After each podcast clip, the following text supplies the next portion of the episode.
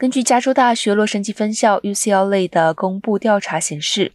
在执行平权法案禁令的多个州，在禁令实施前一年，代表性不足的学生平均占这些公立医学院总入学人数百分之十四点八。但研究显示，设置禁令五年后，这些学校的代表性不足学生的入学率下降百分之三十七。这项研究的主要作者 UCLA。大卫·格芬医学院普通内科和卫生服务研究医学助理教授 Dan Lee 博士表示，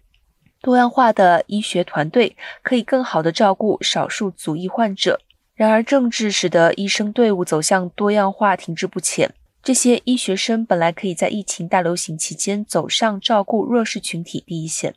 帮助缓解护理方面的差距。